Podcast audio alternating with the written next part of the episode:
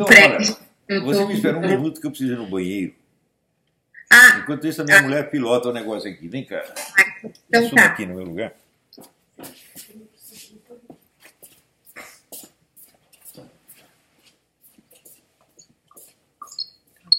Oi, tudo bom? Tudo Se bem? Como você tá? Eu tô bem, graças a Deus.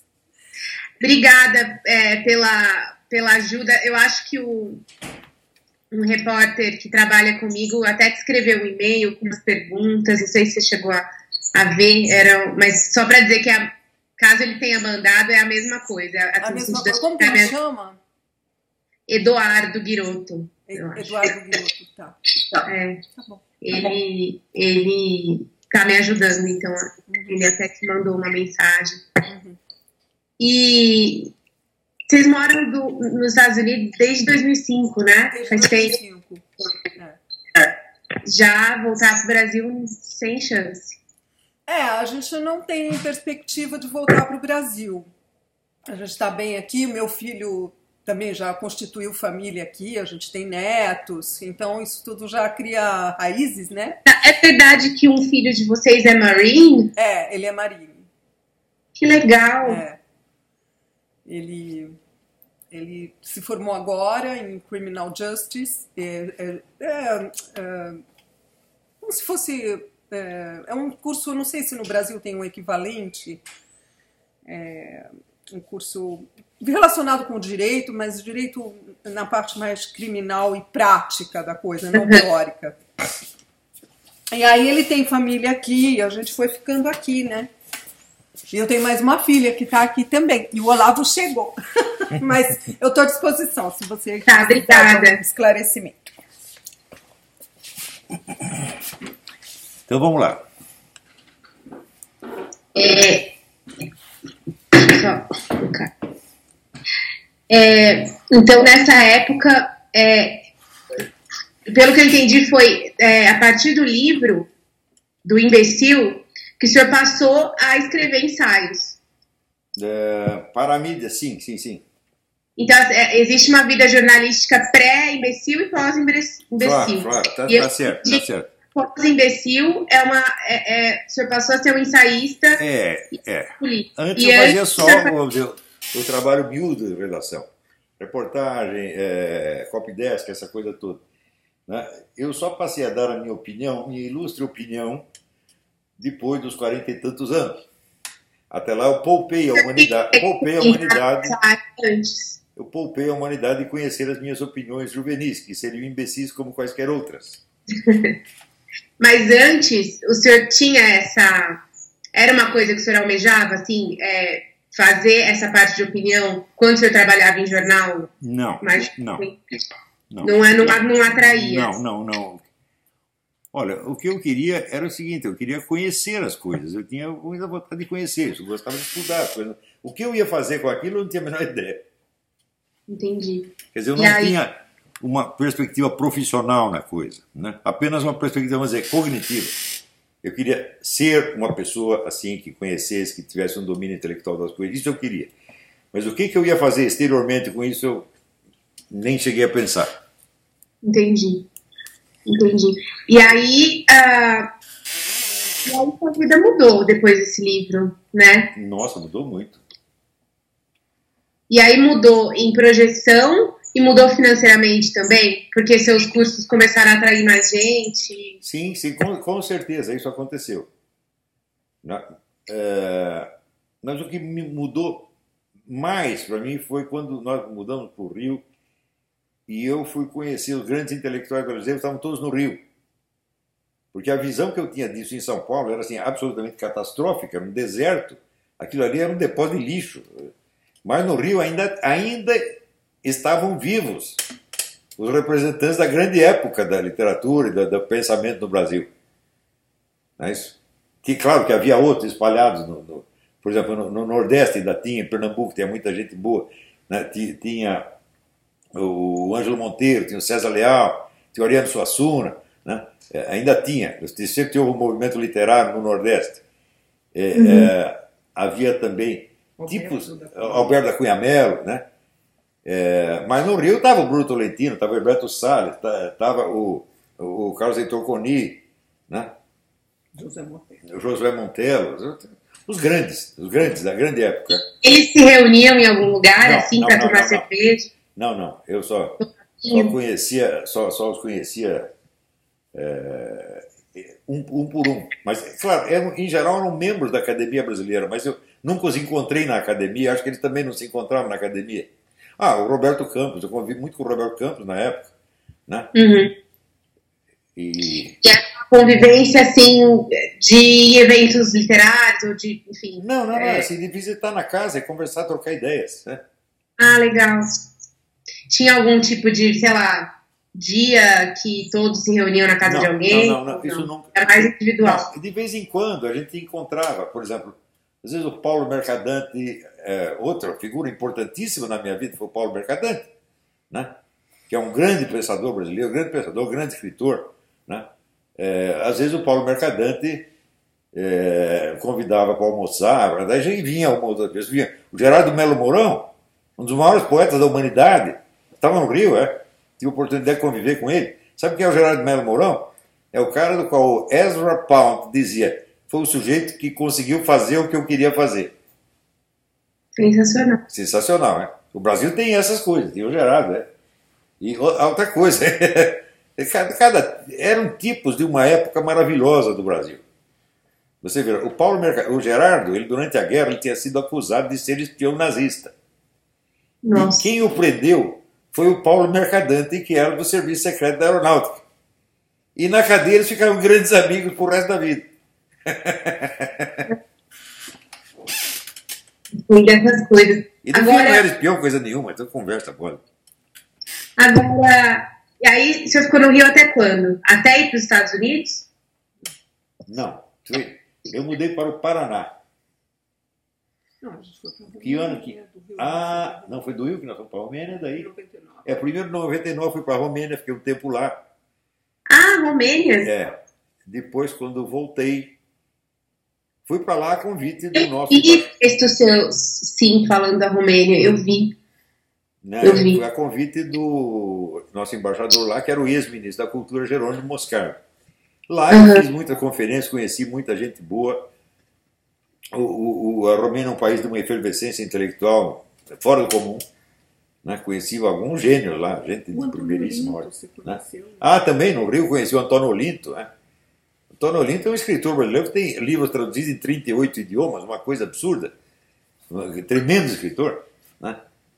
É muita gente boa. Eu, E aí no Paraná também o senhor manteve a sua, a, seus, suas, colunas, seus artigos, e morando não, no Pa- Paraná. No Paraná, é o seguinte, eu me dediquei mais intensamente ao ensino, porque foi onde eu encontrei, na época, os melhores estudantes. Entendi. Isso me deu um estímulo tremendo, tremendo. né? Porque eu senti o seguinte, os estudantes paulistas eram gente muito cansada, né?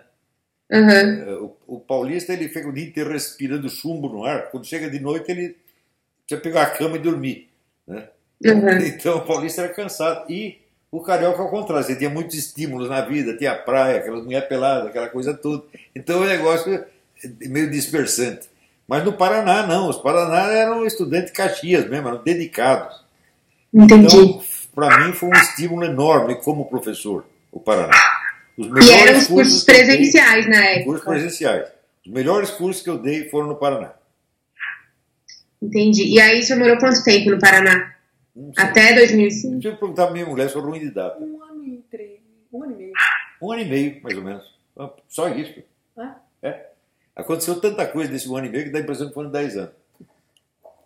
Por quê? Porque foram. eh, Eu tinha curso todo dia praticamente. Né? Era muita atividade, ela rendia muito, a gente via os alunos progredindo, era uma coisa incrível. Né? Entendi. E daí do Paraná, a gente foi.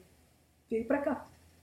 é do Paraná viemos para os Estados Unidos em 2005, porque Entendi. me ofereceram um lugar de correspondente do Diário do Comércio, que era o jornal da Associação Comercial de São Paulo. Sim. E aí, é, a partir de 2005. E aí, mas antes o senhor não escrevia para o Diário do Comércio. Não, não. Foi só, a não, parte- só como correspondente, não, é- não era. Não, daí um dia, do Globo, né? Quando a gente foi. Um dia assim, eu estava eu tava meio cansado do Brasil, tá entendendo? Pois é. E eu dizia para minha mulher, se eu continuar aqui, eu vou ficar maluco. Eu vou pro Pinel. Né? Daí apareceu, né? Alguém rezou, né? minha mulher rezou, e apareceu o convite para trabalhar para o Diário do Comércio aqui nos Estados Unidos. E isso Entendi. foi uma delícia, porque eu tinha total liberdade no, no, no Diário do Comércio, escrevi o que, sobre o que queria, né? É, e fiquei lá bastante tempo, né? Porque De 2005, 2005, a 2011. a 2011, é, seis anos, seis anos. O Ah, conjunto do bastante. que eu escrevi lá está na, na coleção Cartas de um Terráqueo ao Planeta Brasil, em oito volumes. E tem também no seu site os textos do Diário do Comércio, tem alguns. Eu não sei se todos os textos estão lá, mas tem bastante, tem bastante. Né? Mas aí, antes de ir pra lá, você estava escrevendo no Globo. Tinha uma coluna no Ah, Globo. sim, sim, sim. É exatamente. Quando nós voltamos da Romênia, eu estava com a mão adentro e outra atrás, é, e daí me aparece o Paulo Mercadante, é, e ele tramou lá com o Rogério Marinho, irmão do Roberto Marinho, de me dar uma coluna no Globo. O Roberto estava doente. É, o Roberto Marinho já estava gaga, nem falava mais. né? E o Rogério Marinho era o homem da, da administração do Globo, era o diretor administrativo e tal. Aham, E ele que me botou lá dentro. entendi. A hora que o velho morreu, me botaram para fora. Ah, o senhor acha que tá ligado com os. Assim, Ah, é claro, claro, claro. Ele, ele que me defendia lá dentro. O resto, o resto queria, me, queria me matar simplesmente. Né? Eu houve uma entrevista na TV Manchete, eu acho, né? Estava eu e o Luiz Garcia, que era o diretor de redação. O Luiz Garcia, ele rosnava cada vez que olhava para mim. Assim, assim, ele estava louco da vida porque eu fui contratado quando ele estava de férias. E quando ele chega, está lá quem? O Olavo Carvalho. Você vê como o, o Luiz Garcia, nós tivemos um debate nas próprias páginas do Globo, onde ele dizia negócio do furo de São Paulo, isso não é nada, não tem importância. E eu desmoralizei a ideia dele completamente. Quer dizer, eu humilhei meu próprio chefe no próprio jornal que ele chefiava. O cara tem que me odiar mesmo, né? ele morreu esses. Acho que foi esse ano, se eu não me engano.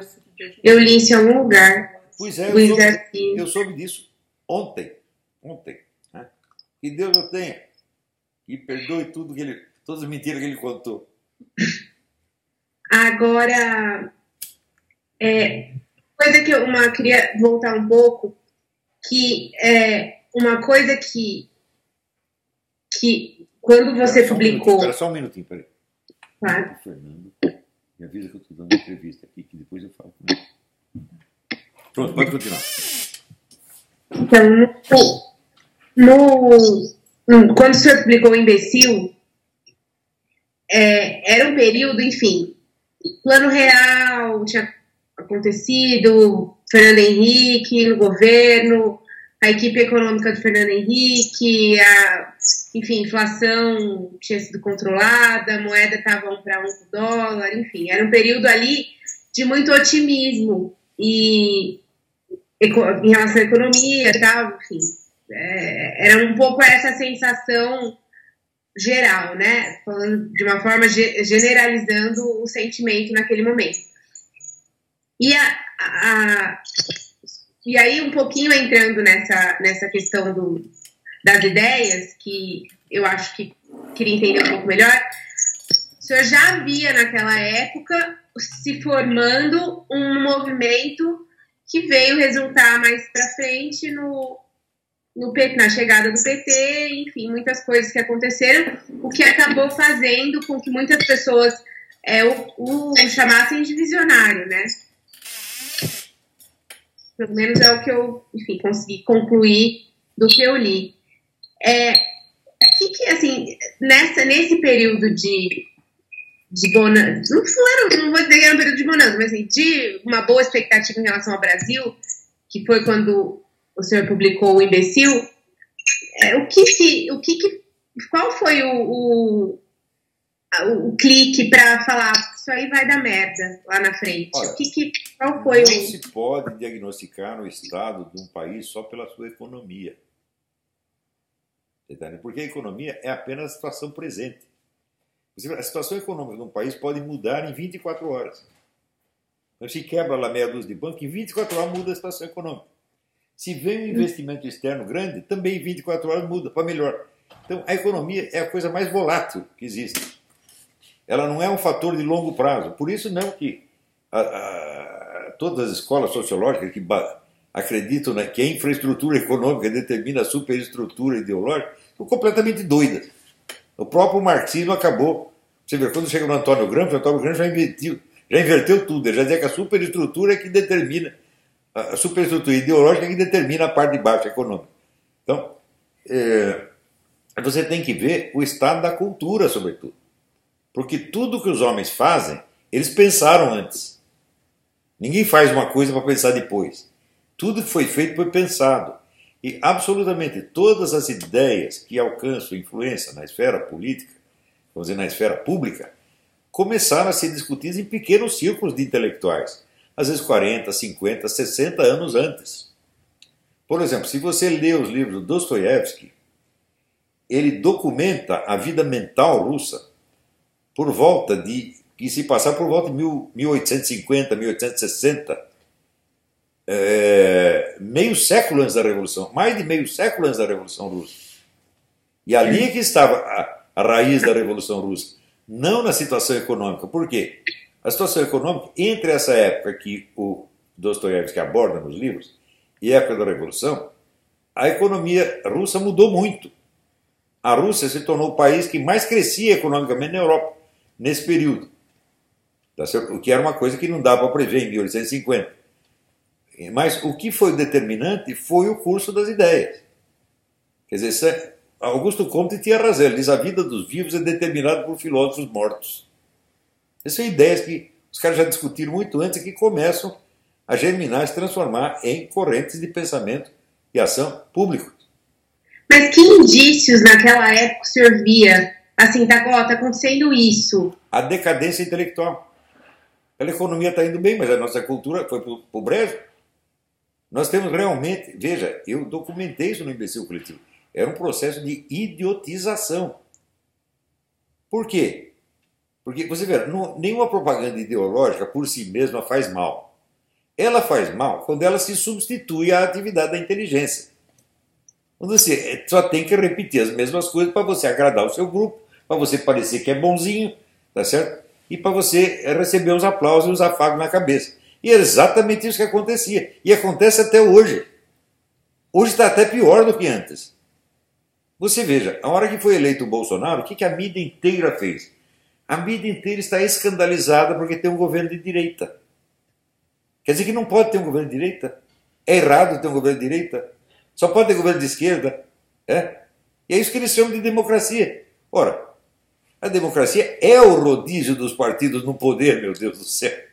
Aqui nos Estados Unidos você tem a democracia porque o Partido Democrata governa um tempo, o Partido Republicano governa um outro tempo, e assim vai.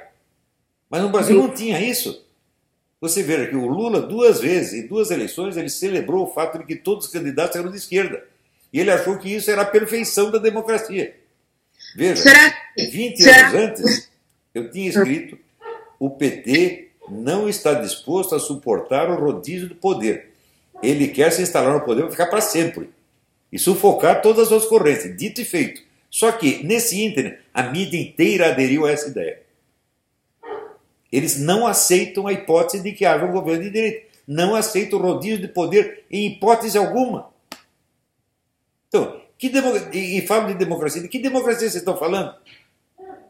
Eles estão falando, é o que vocês chamam de democracia, é o que o Lenin chamava de centralismo democrático. Quer dizer, a democracia é para nós, aqui dentro do nosso grupo, e os outros que se danem.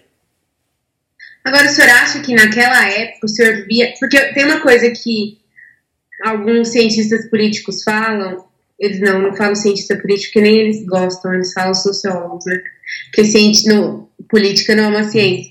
Mas uma coisa que eles dizem é que o, o eleitor do PT não é necessariamente um eleitor de esquerda, um eleitor marxista. Ele é um eleitor que eles muitas vezes chamam de ignorante racional, que é o ele vê, enfim, na hora de votar ele enxerga o, o candidato que vai ser melhor para ele, para o bolso dele, etc. e tal. mas que não é um eleitor que, que necessariamente é, tenha, enfim, qualquer raiz ideológica ou etc. Eu queria senhor concorda com isso. Certíssimo. Certíssimo. O pessoal votava. Por que, que eles votam? Porque, se, olha, todas as pesquisas mostravam que o povo brasileiro é acentuadamente conservador cristão. Então, mas por que, que eles votavam no candidato de esquerda? É simples, só tinha candidato de esquerda, você tem que votar em um deles.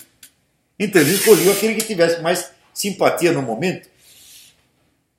Mas aí você não acha que é, o fato. E o Brasil é um país conservador, é, enfim, é um país conservador, assim, continua sendo, era naquela época, continua sendo hoje. Não sei se houve uma esquerdização de fato do Brasil nesse Não, período. Houve uma, né? houve uma esquerdização da mídia e das universidades e do show business, e só. O resto do país não foi afetado por isso. Tanto que, veja, 20 anos atrás eu disse o seguinte: o primeiro candidato que aparecer com um discurso conservador ganha. Porque o povo brasileiro vai se sentir representado por ele. Bolsonaro fez isso. Agora, veja, nós num país de maioria conservadora, nós não temos nenhum partido conservador, nenhum jornal diário conservador, nenhuma revista semanal conservadora, nenhuma estação de rádio conservadora, nenhuma universidade conservadora. Ou seja, a maioria não tem representação.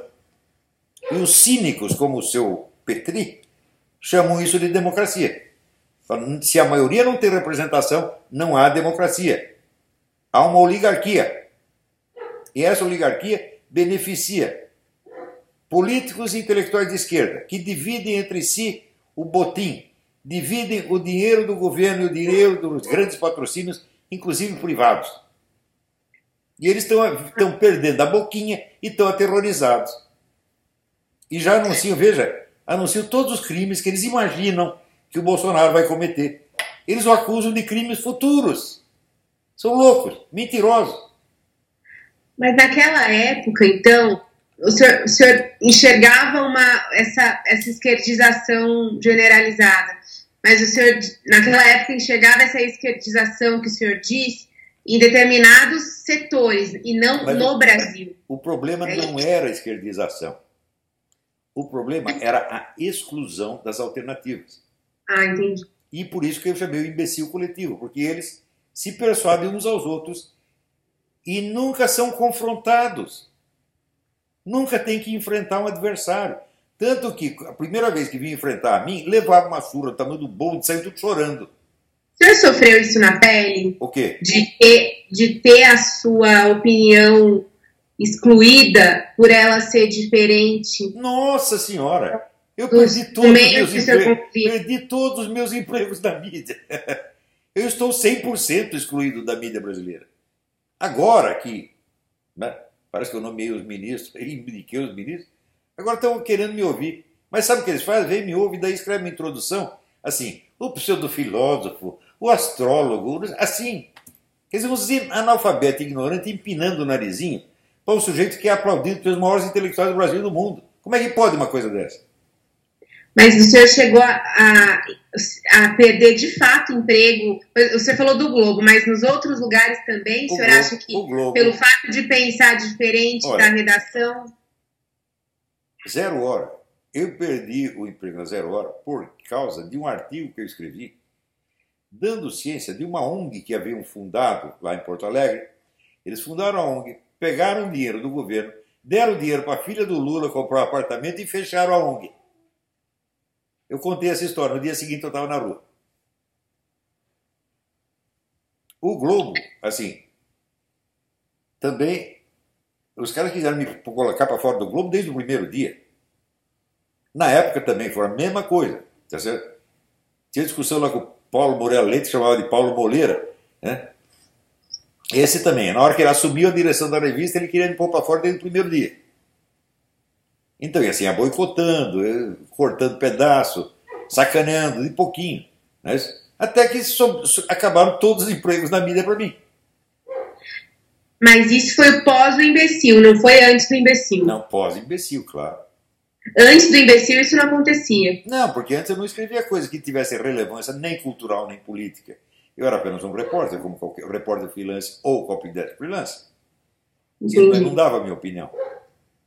Como eu disse, eu poupei a humanidade de conhecer as minhas opiniões juvenis. Entendi. E aí surgiu o convite para os Estados Unidos, você foi para os Estados Unidos e teve essa.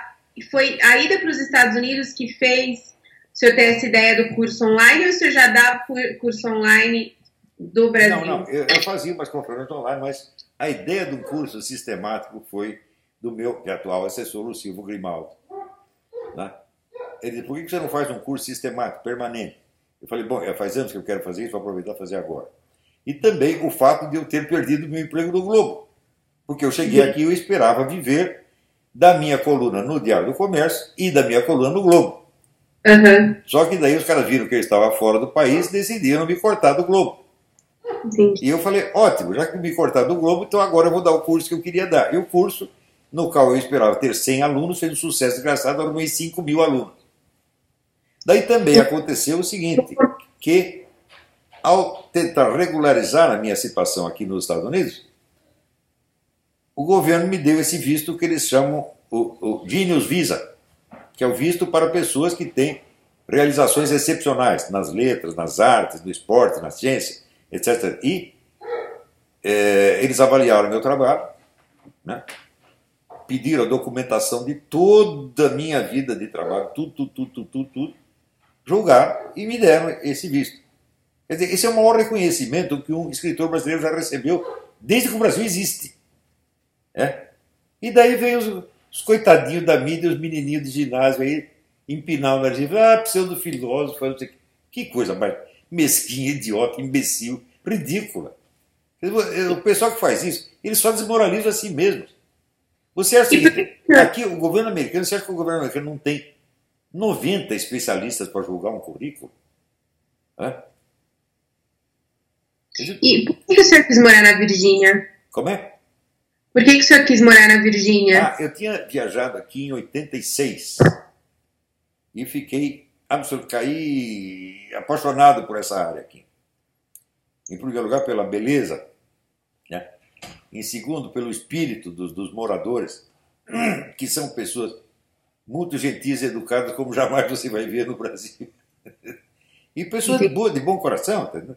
Você muda aqui, no dia seguinte os vizinhos estão lá, vem trazer um bolinho, vem trazer uma perna de cabrito, qualquer coisa. Né? Te dão um presentinho, perguntam se você precisa de alguma coisa. É um negócio maravilhoso.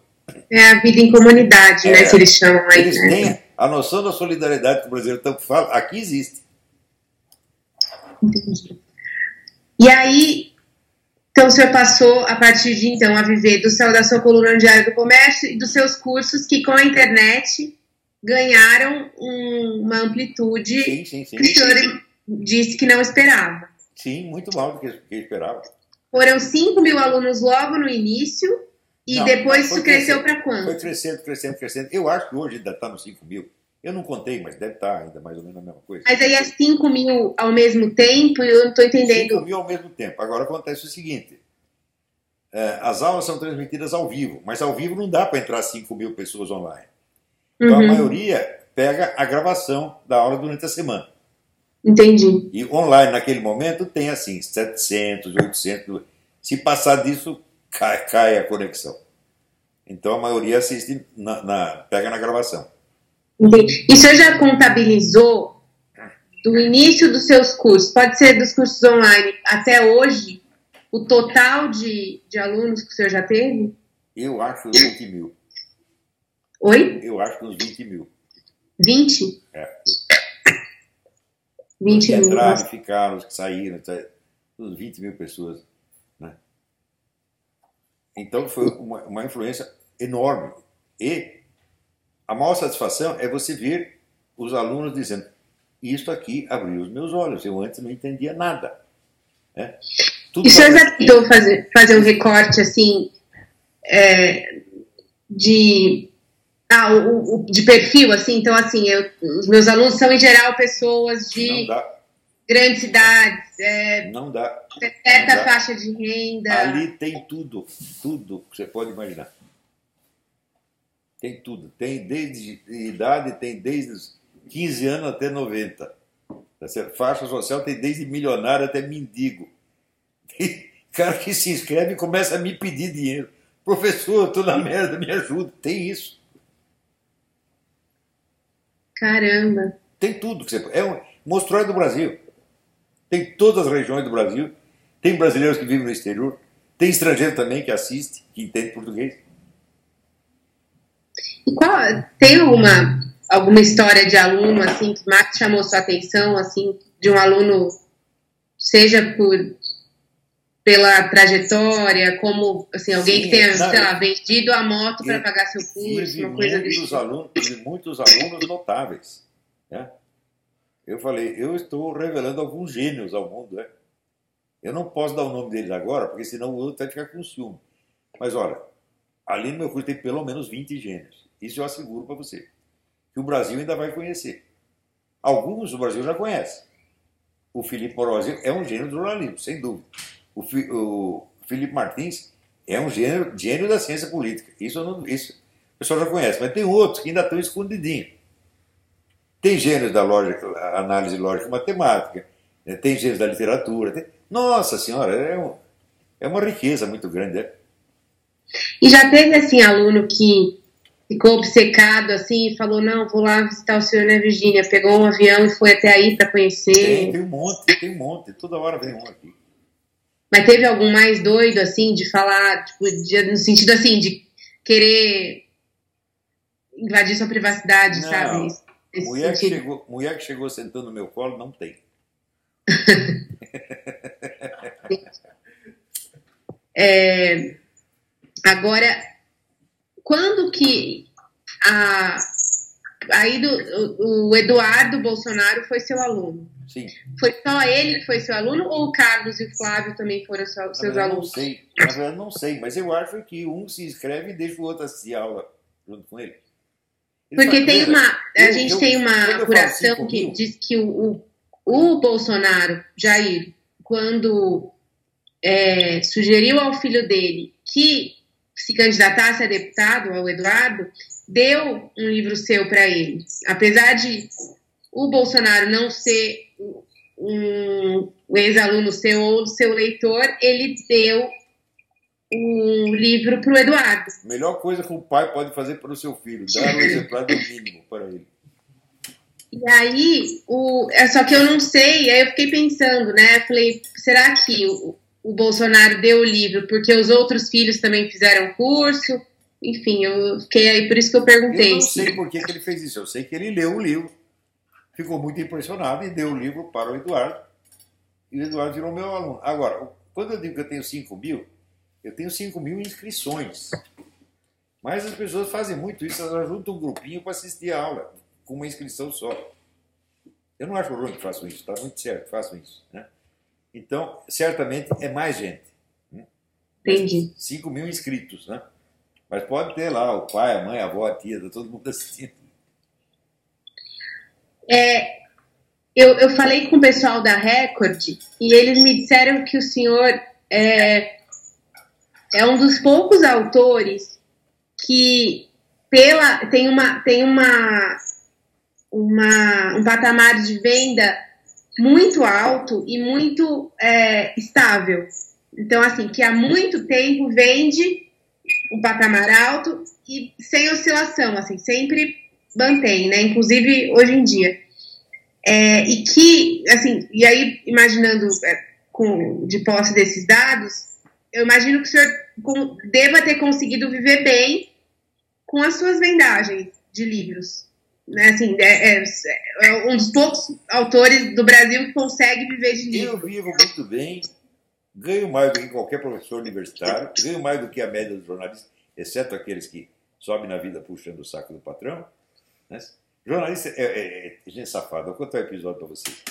Uma vez houve uma greve no, na, na, classe do jornalista. Uma greve ficou famosa na história. É, e teve uma assembleia lá no sindicato e eles estavam pedindo, acho que 25% ou 35% de aumento. Né? E eu estava com um amigo, falei, olha, vou mostrar para você que essa gente não presta. É só um teste, você fica aí. Daí eu pedi a palavra, fui lá na frente e falei, olha, vocês estão pedindo 25% ou 35% de aumento para todo mundo. Mas acontece o seguinte: a diferença salarial entre nós é muita. Aqui está aqui o Zé Mané, que ganha um salário mínimo jornalista. E ali está o Mino Carta, que ganha 90 salários mínimos por mês. Então vamos fazer um aumento escalar. Mais para quem ganha menos e menos para quem ganha mais. Quase me mataram. Esse é o socialismo dos desgraçados. É, ninguém quer perder, né? Agora, é, nessa. Então, aí o senhor consegue já há um tempo viver dos seus livros e também dos seus cursos. Graças a Deus. O senhor é, considera que a sua vida financeira é muito bem resolvida, assim, de, Olha, de ter o suficiente para viver eu bem. Eu gostaria de ter mais dinheiro para poder ajudar o Brasil. Como assim? Por exemplo, é, você, eu falei, grandes projetos educacionais, se eu tivesse dinheiro eu faria. Por exemplo, um sistema de intercâmbio, trazer alunos para cá, montar um curso mais permanente com os professores contratados aqui e no Brasil. Eu adoraria fazer isso, mas isso custa muito dinheiro e eu não tenho. Eu tenho dinheiro para sustentar a mim, a minha família, minha mulher, meus filhos, meus netinhos. E pronto, acabou. Meu cachorro. Né? Isso eu tenho. Não falta nada, graças a Deus. Tá certo? Mas para um projeto desse tamanho eu não tenho. Eu gostaria de ter isso. Só que é o seguinte: no Brasil, você pedir patrocínio, o patrocinador já vem com as ideias dele. Tem que ser assim, assado, assado. Daí eu ter que mandar ele enfiar o patrocínio naquele lugar, como aliás já aconteceu outras vezes. Né? É, e daí não dá. Né? Ah, o senhor já teve, já teve uma situação em que o patrocinador quis. O cara é... veio oferecer patrocínio. E isso acontece toda hora. Toda, o sujeito veio oferecer patrocínio, mas eu tenho que entrar no movimento tal, tenho que fazer assim. Ah, não. O senhor pode citar algum exemplo? Tem uma mulher aqui, tem uma mulher aqui querendo me cooptar para o movimento monarquista. Eu digo, olha, eu até de coração posso até ser monarquista, mas eu não vou participar de porra nenhuma. Eu tenho que manter a minha total independência. Está entendendo? Eu não pertenço ah. ao partido do Bolsonaro, ah, não pertenço Não são empresas que querem patrocinar, são, são movimentos. Pessoas e por trás deles acreditam que existem empresas. Né? Entendi. Entendi. É, são, são grupos políticos ou econômicos que estão interessados. E às vezes acham que eu sou como qualquer desses caras que vivem querendo dar palpite da política e subir na vida. Eu não sou isso. Eu sou um escritor independente, ferozmente independente. Vou defender minha independência até a morte. Eu não preciso de nenhum desses caras. Eu já fui rico, já fui pobre. Não sinto grande diferença, sou feliz dos dois jeitos. Tá tudo bem. Mais ganhou dinheiro? É? Quando que o senhor mais ganhou dinheiro? Agora. Agora, depois que eu vim para cá. E o senhor gosta de, assim, que tipo de é, rotina que o senhor gosta, assim, de, viajar, enfim? Eu trabalho o dia inteiro sentado nessa mesa. Eu só saí Oi? daqui uma vez, né?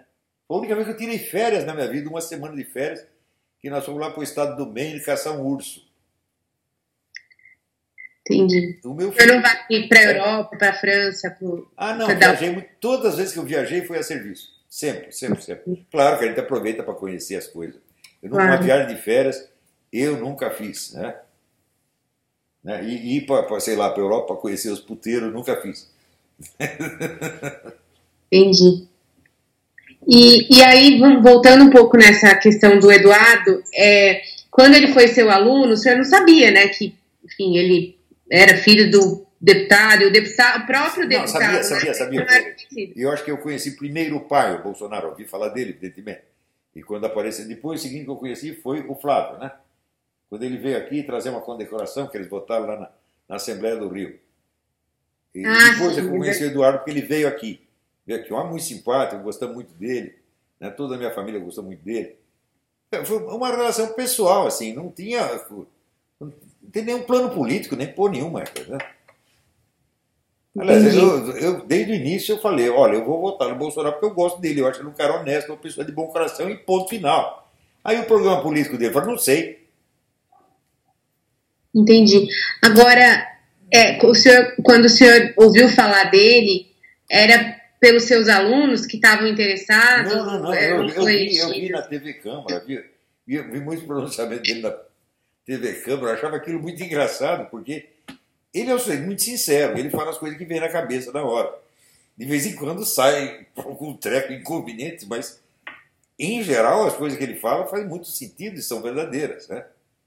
Entendi. Agora, a gente eh, tem que levar em conta isso. O jornalista hoje ele não sabe distinguir o que é uma piada do que é um, uma declaração formal. Não sabe mesmo. Né? Hoje mesmo eu dei uma entrevista com a mulher do, do Globo, né? E ela disse: Ah, o senhor está dando muita sugestão de ministros, todas são aceitas. Daí eu brincando, eu falei: Olha, eu sou um cara irresistível, daqui cinco minutos você vai se apaixonar por mim. Né? Brincadeira. Ela põe isso na manchete da matéria, porra. Ah. É. O que, que é isso? É um amadorismo grosseiro e pueril, digno de criança de oito anos. É. Eu não, eu não vi, vou até procurar a matéria que eu não vi. Agora, e, e, aí, assim, como é, eu queria entender como é que foi essa. De alunos, eles passaram a, a se aproximar de fato do senhor. É, porque eles sempre compartilhavam suas postagens, etc. Eu queria entender um pouco como é que foi isso. É, é enfim, se eram, vocês mantinham contato por e-mail, por Veja, Skype, uh, por WhatsApp? O Facebook foi fundamental para isso. Eu sempre usei o Facebook como uma espécie de diário. Uhum. Inclusive, tem aqui uma amiga minha, a Estela Caime, ela está coletando os meus posts do Facebook montando um diário meu, já são três volumes de mil páginas cada um, dos maiores diários da história da humanidade. Né? Eu estou concorrendo aqui com o, o Amiel, Henri Frederic Amiel, o autor suíço, tem aquele dicionário em 12 volumes. Falei, daqui a pouco eu ganhei do Amiel. Né? É, então, vamos coletar tudo e publicar com o diário, pelo menos publicação póstuma, depois de morrer, os caras publicam. É, então, isto aí dá para os alunos é, um exemplo daquilo que eu sempre digo: você só aprende filosofia quando você tem um filósofo filosofando na sua frente. Uhum. E eu uso o Facebook para complementar com o comentário do dia a dia aquilo que eu disse na aula. Então, na aula é o lado mais conceitual, mais profundo, etc, etc. E a gente exemplifica aquilo com alguns palpites que vai dando sobre o acontecimento do dia a dia. Uhum. Não sobre a vida em geral, sobre impressões que eu tenho das coisas. Mas é evidente que ninguém vai conhecer o pensamento do Olavo de Carvalho só pelo Facebook, só pelos artigos. Não. Tem que ler os meus artigos, os meus livros. Né? E, veja, um jornal português, outro dia, escreveu o seguinte: a obra maior deste filósofo é o curso online de filosofia que já está com 440 aulas. Falei, o, o, português entendeu isso, no Brasil ninguém entende. 440 400, aulas? 400, não sei, 400 e tantas aulas. Né? Que dá, mas se você somar, isso aí dá 50 mil páginas da inscrição. então eu falo, bom, um cara que publicou 17 livros e tem mais 50 mil páginas de, de transcrições, bom, é um pensador de uma certa envergadura. As pessoas têm que conhecer isso em vez de achar que vai conhecer o cara só pelo carimbo assim. Ah, ele é conservador, ele é da direita. Eu digo, meu Deus do céu, mas se fosse apenas para expressar o ponto de vista da direita, não precisa um filósofo. Qualquer cabo eleitoral expressa. Agora, o meu pensamento é uma coisa diferenciada, altamente individualizada. Né? Não tem nada a ver com corrente política nenhuma. Uhum. Mas absolutamente nada a ver, porque vai tão além da. da, da ali tem toda uma teoria da história, quem é o sujeito agente da história, né? o que, que é, tem a, a, teoria do poder, quais são as várias modalidades de poder, tem, é, tem toda uma teoria da ação humana, né? que eu, partindo do Fomis, eu levei aquilo muito adiante. É, tem muita coisa ali, pô. Tem toda uma psicologia, né? a psicologia evolutiva do ser humano, dizer, as camadas evolutivas que vai acontecer. Tem, muita coisa. Tem toda teoria do conhecimento. Tem, é um universo filosófico inteiro. Agora, o sujeito preparado, culto, ele lê isso, ele percebe. Agora, chega um jornalistinha, aí, sei lá, formado na Universidade de Vila Nhocunyé, não vai entender isso aí, pô. Então começa a dar palpite bobo. Por quê? Porque o personagem observado é grande demais para o horizonte dele. Então ele tem que rebaixar, tem que diminuir para fingir que ele está na mesma altura. Tudo Entendi. que a grande mídia tem escrito de mim é nessa base. Tudo, 100%. Então eu comparo, por exemplo, tem um vídeo que é, é tem uma entrevista com o professor Wolfgang Schmidt. Sabe quem é Wolfgang Schmidt? Não, não sei. Um físico que conseguiu resolver o problema do reingresso das naves espaciais na atmosfera terrestre. Porque mandava foguete, quando voltar, pegava fogo. Ele trabalhando para a NASA, ele conseguiu resolver esse problema. Então, é um dos grandes físicos do universo, meu Deus do céu. Né? Bom, este cara lê a minha obra com o maior respeito. Né? E daí eu vou ver, bom, agora vamos ver o que, que o André Petri diz. Pô, está brincando comigo?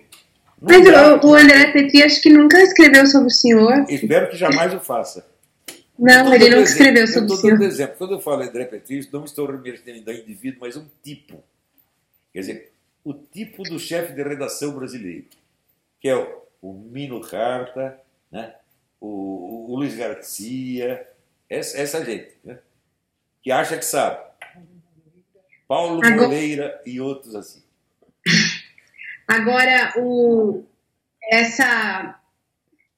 É, é, eu concordo com o senhor de que não exista, enfim, pelo menos eu não vejo assim, posso estar errada, não existe uma, é, é, enfim, um movimento organizado, o senhor, enfim, dá as suas aulas há muito tempo, tem a sua carreira estabelecida aí, e algumas das suas ideias, é assim que eu vejo, elas têm uma intersecção com é, parte da, da equipe do Bolsonaro. Isso é natural, né? Não é, assim, não é uma. Eu espero que sim, mas olha, aí é preciso fazer uma ressalva.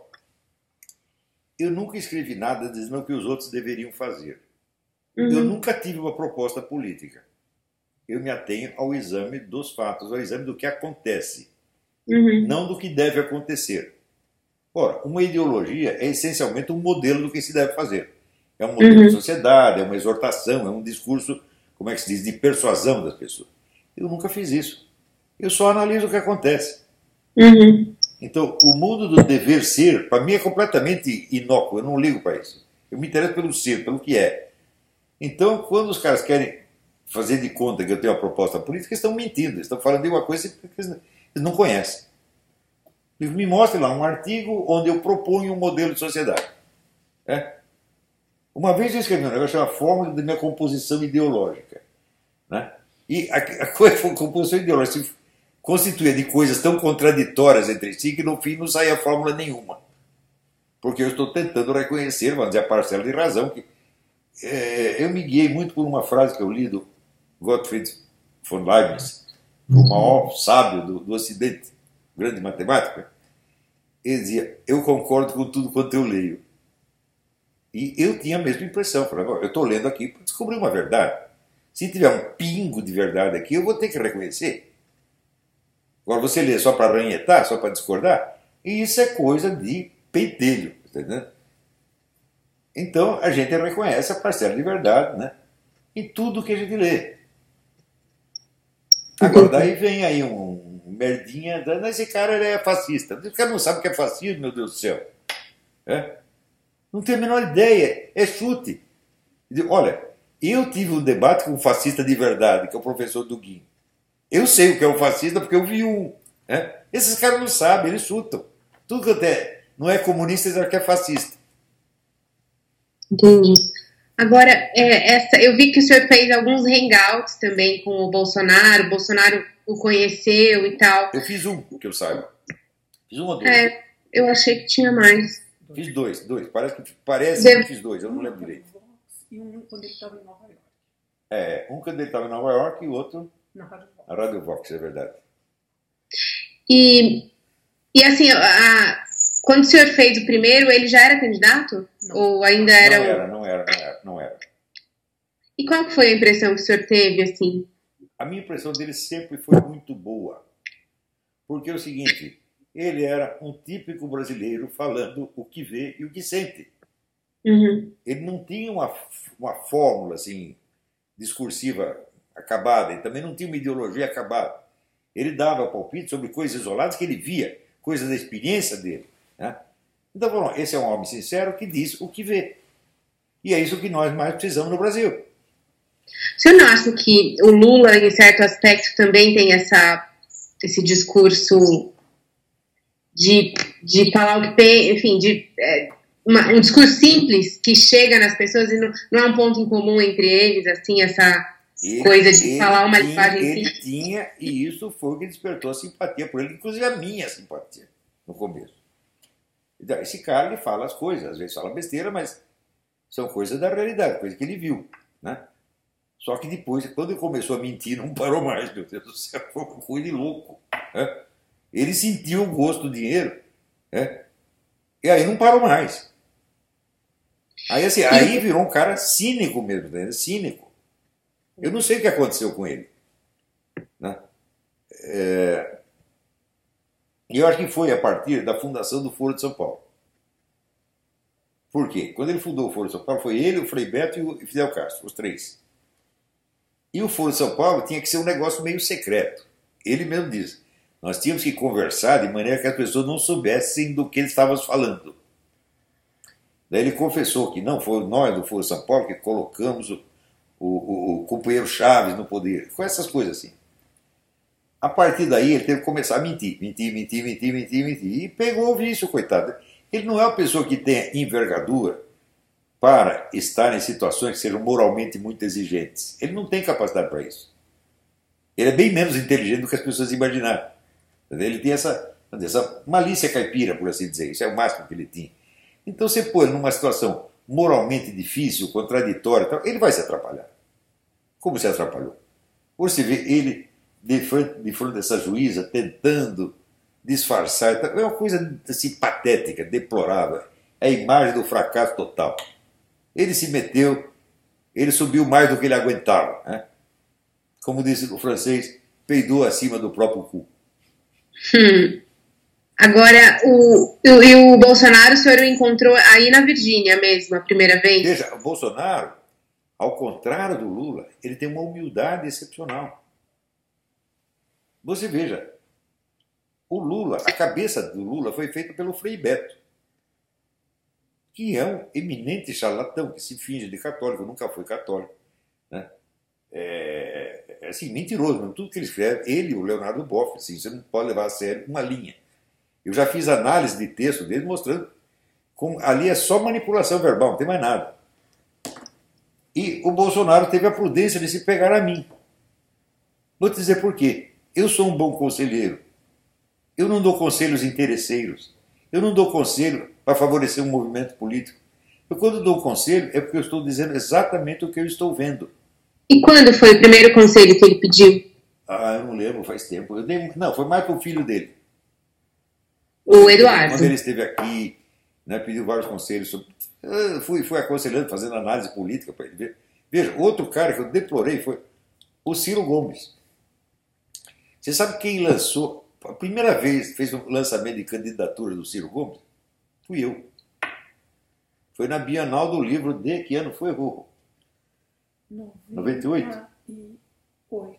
Acho que 98, uma coisa assim. 97, Nós tínhamos uma, uma banca da editora nossa, editora da Faculdade da Cidade, junto com a Top Books, e estávamos lançando alguns livros, entre os quais o livro que era o lançamento da candidatura dele escrito por ele junto com o Roberto Mangabeira Unger. Uhum. E o Ciro se pegou o Roberto Mangabeira Unger para ser o seu conselheiro político. O que, que deu a candidatura, a carreira do Ciro Gomes? Foi pro buraco. Né? Ele podia ter pedido, se tivesse pedido conselho para mim, ele seria presidente da República. Porque eu sou sincero e não sou louco. Mas o Mangabeira pode ser sincero, mas que ele é biluta é. É, você já o encontrou aí nos Estados Unidos? Quem? O Mangabeira mora aí também, né? Não, nunca estive com ele. Nunca, nunca estive com ele. Mas olha, quando eu li o livro dele, Conhecimento e Política, eu fiquei muito impressionado. Porque ele é incapaz de distinguir o que, que é uma doutrina liberal e o que, que é um sistema econômico real. Ele não consegue. Ele trata uma coisa como se fosse a outra. Digo, olha, não existe nenhum sistema econômico que encarne uma doutrina especial. Não existe isso. Uhum. E esta confusão é a confusão do ideal com o real. Isso é sintoma de que, ó, não bate bem. Pode ser um gênio, mas não bate bem. Entendi. É e aí, o, o, esse, o Eduardo começou a pedir conselhos para o senhor, mas naquela época em que ele estava começando na política, e não agora perto sim, da eleição, sim, sim, ou foi agora? Às vezes pedia para analisar uma coisa ou outra, eu fazia, analisava isso. Menos conselhos do que análises, tá entendendo? Entendi. Então, por exemplo, agora estão pedindo meu parecer sobre o negócio da escola sem partido, eu estou analisando o melhor, melhor jeito que eu posso. A escola sem partido, ele está é, baseado, vamos dizer, num intuito que me parece muito bom, muito nobre, mas está com a estratégia completamente errada. Porque você não pode vencer uma guerra cultural com, de, com um projeto de lei. A guerra cultural tem que ser vencida no campo cultural. Para isso, você tem que formar intelectuais, coisa que eu estou fazendo, eles não. Então, você levantar a discussão numa audiência pública no legislativo já é um absurdo. A discussão tinha que ser na esfera cultural, tem que ser através de livros, de artigos de jornal, de cursos e conferências, ou seja, ser uma, uma, uma guerra cultural entre intelectuais. Se fizesse, se fizesse isso, já teria um ganho de tempo. Por quê? Porque essa intelectualidade comunista é tudo um bando ignorante. Você vê, hoje o Cristóvão Buarque, oh meu Deus do céu, deu uma entrevista dizendo: os soviéticos e nazistas tentaram uma escola sem partido e deu errado. Eu digo, o quê? Isso quer dizer que nas escolas soviéticas o ensino não tinha partido? Não era a doutrina do Partido Comunista que era impingida a todos? E no, na Alemanha nazista não era a doutrina do Partido Nazista que era impedida? Que caralho de escola sem partido esse homem está falando? Isso é um ignorante. Né? É um, aliás, é um coitado, sempre de dó do, do, do, é, do desse, desse cara. Né? Agora aparece dando entrevista, o, educador, ele não é educador, foi ministro da Educação, um dos piores de todos os tempos. Todos os ministros da Educação que nós tivemos, desde o ano 2000 até agora, para mim deviam estar tudo na cadeia, porque o que eles fizeram com a educação brasileira, é, não há palavrões suficientes para descrever. Agora, existe algum, algum conselho, alguma análise que o senhor tenha feito e que se tornou fato, que eles implementaram de fato, seja na época da campanha, seja pós. Não, eu não sei, mas eu espero que agora, por exemplo, as análises que eu tenho feito sobre a escola sem partido, eu espero que orientem alguém no governo para saber o que, que eles vão fazer com a escola sem partido. Eu acho que assim, eles não podem retirar o apoio à escola sem partido porque os intuitos, as intenções são boas. Mas eu acho que eles têm que modificar a estratégia desse negócio. Modificar seriamente. Né? Se eu não conseguir convencer os próprios líderes da escola sem partido, pelo menos que eu convença os políticos, os governantes, ministros? E modificar no sentido benéfico, vai ser bom para todos. Agora, o que, o que poderia ser feito de uma forma. De cara, desistir do projeto de lei. Projeto de lei coisíssima nenhuma. Nós temos que formar intelectuais e chamar os caras para briga no terreno da disputa intelectual. E desmoralizar um por um. Hum? É, Olha, agora, o ministro da Educação é, é, realmente uma, uma pessoa da sua rede de contatos? Foi uma indicação sua? Veja, o, o Ricardo Vélez Rodrigues sempre pertenceu ao movimento liberal. É, liberal ou neoliberal, como queiram chamar, sempre pertenceu. Junto com o Donald Stewart Jr., que foi o fundador do Instituto Liberal, é um brasileiro, apesar do nome, ele é um brasileiro filho de canadense. É, é um grande amigo meu, excelente pessoa, fundou o Instituto Liberal. E a primeira vez que eu fui no Instituto Liberal foi para fazer uma conferência com o título Por que não sou neoliberal? Então, eu nunca fui, vamos dizer, um liberal de estrita observância. Eu misturava ideias liberais com outras, né? do meu jeito, fazia minha própria forma. É, e o Ricardo Vélez sempre foi, vamos dizer, mais comprometido com a linha liberal propriamente dita. Isso quer dizer o seguinte, que eu não concordo com tudo que ele pensa, né? mas eu acho que é um cara altamente qualificado, tenho certeza de que ele vai fazer uma administração honesta, de que ele vai colocar sempre os interesses da nação e do Estado brasileiro acima, inclusive das suas próprias ideias. Tenho certeza que ele vai fazer isso. Por quê? Porque é um homem honesto. Eu prefiro um homem honesto com a ideia errada do que, do que o, o, o bandido com a ideia certa, tá entendendo? Mas ele, é, o, o, vocês tinham uma relação próxima, assim, de se corresponder? Ou... Não, não, nós nos encontrávamos apenas. Eu lia muita coisa que ele escrevia, né? É, via a participação dele no Instituto Liberal. É, e praticamente nós só nos encontrávamos no congresso, do, ou no, no, Fórum da Liberdade, no Rio Grande do Sul, ou encontros do Instituto Liberal. Nada assim muito, muito íntimo, assim, constante. Isso não teve. Mas eu não tive com ninguém, hein? Eu tenho convivência ainda, eu só tenho com a minha família e meu cachorro, olha lá. E, o, mas foi, o senhor sugeriu o nome dele, ou não? Sugeri? Sugeriu, né? Sugeri.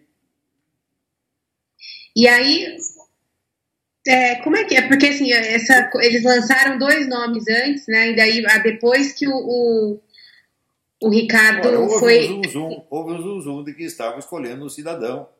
Mozart. Depois Ayrton é, Senna, a qual está ligada ao movimento globalista e ao Jorge Soros.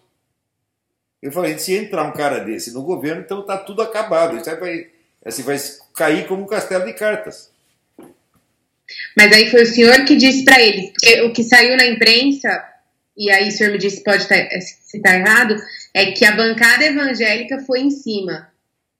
O senhor acha que não foi muito bem Acharam isso? contra, con- contra a, a nomeação. O, o Mozart. Ah, se fizeram isso, fizeram muito bem. Eu não sabia disso, estou sabendo agora. Obrigado aí, turma evangélica. Mas aí o senhor falou pessoalmente com a equipe deles que ele era um nome inadequado, na sua Não, opinião. não falei nenhuma palavra contra ele, estou falando agora. Ah, entendi. Não disse nada contra o cara, só falei a favor do Ricardo Vélez. Ah, entendi, entendi. Entendi. Você vê, E- eu não gosto de dar palpite nesses negócios. Eu só falei essa coisa porque o Bolsonaro, duas vezes em discurso público, sugeriu meu nome para ministro da Educação.